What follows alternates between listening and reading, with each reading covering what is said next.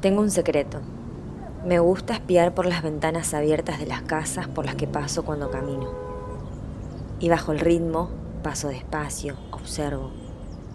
Observo las macetas, los dibujos del mantel, la ubicación de los cuadros, el color del sillón, el velador de la esquina, si los habitantes caminan o están sentados, qué cocinan o si miran la tele, cuántos son los besos que sucedieron en la persiana.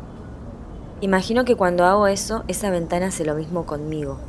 Dejan de bailar las cortinas y me miran. Ven una chica pasar como cuantas otras más, pero esta se detiene y cruzan miradas, se describen en pensamientos, retienen el momento, para aprenderse la chica de la ventana y la ventana de la chica. El tiempo se congela para la ventana y para mí. Imagino que ella me habla y me cuenta lo que la habita. La siento un poco yo. Hoy tengo algo para contarte, pienso, y después cada una sigue su camino, pero reteniendo los detalles, ella de mí, yo de ella. Las dos nos pasamos de largo, pero prestando atención, un vínculo de un segundo.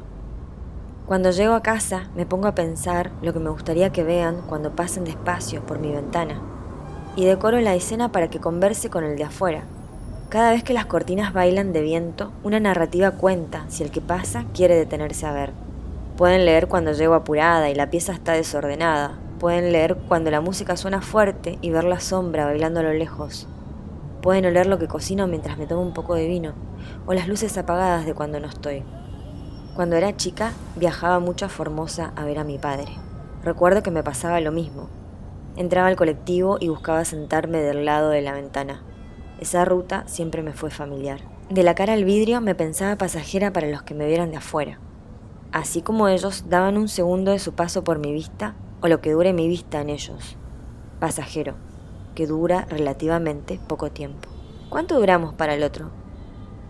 Por un segundo ellos, los de afuera, estaban de paso en mi vista, en mi vida. Por un segundo ellos me miraban y era pasajera de su vista, pasajera del transporte que transportaba.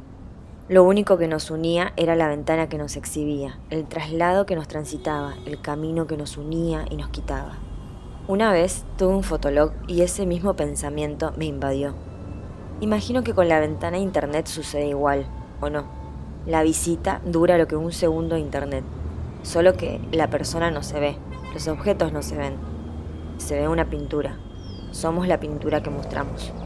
¿Somos la pintura que mostramos? Esa ventana es más difícil de descifrar.